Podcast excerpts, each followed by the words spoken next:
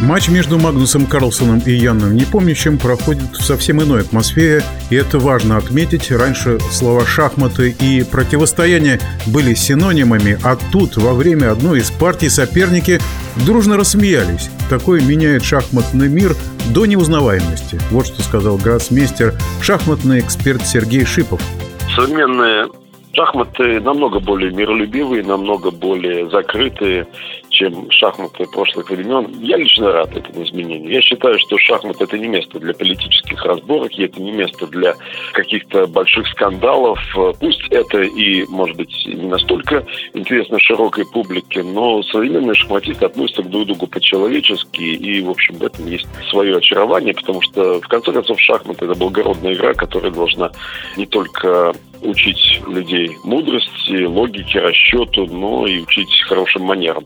А шахматисты прошлых времен, в том числе и самые-самые великие, очень часто пренебрегали этими понятиями, и очень часто их битвы, их матчи превращались в скандалы, в склоки. Ну, я считаю, что не во всем надо равняться на наших великих предшественников. А что касается содержания игры, соотношения сил в матче за шахматную корону, я считаю, что встречаются два равных соперника, которые практически во всех компонентах достойны друг друга.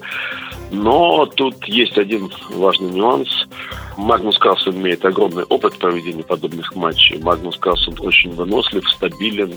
Его манера игры предусматривает и стабильность, и надежность, и при этом определенное давление на соперника. Ян Непомнящий пока не поймал этот баланс, при котором надо и атаковать и защищаться. И мне кажется, что Магнус просто намного увереннее все-таки чувствует себя в этом матче, потому что для него это уже N плюс первое испытание, а для Яна это все в новинку, и он, конечно, очень старается. Подготовка, кстати, у Яна великолепная. Мне очень нравится, как он трактует дебют, как он ведет себя на пресс-конференциях. Видно, что он заранее моделировал все происходящее, но все-таки результат на табло определяет все. Пока он не может пробить оборону Магнуса Карлсона. Для победы в матче нужно побеждать.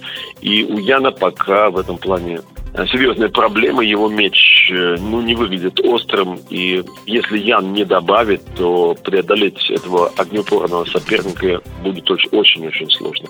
Ну, а Магнус э, сейчас у него фантастически удобная позиция, потому что он может играть, как говорят футболисты, на контратаках. Он не, не должен рисковать, ему совершенно нет никакого смысла обострять игру. И каждая ничья в следующей партии, которая является вероятной примерно на 90%, просто будет приближать его к счастливому счастливому окончанию матча.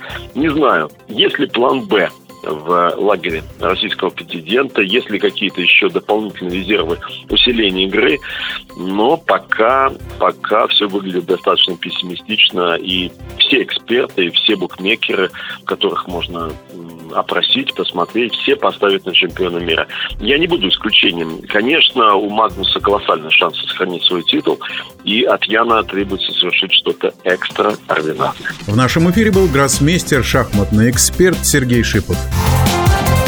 Решающий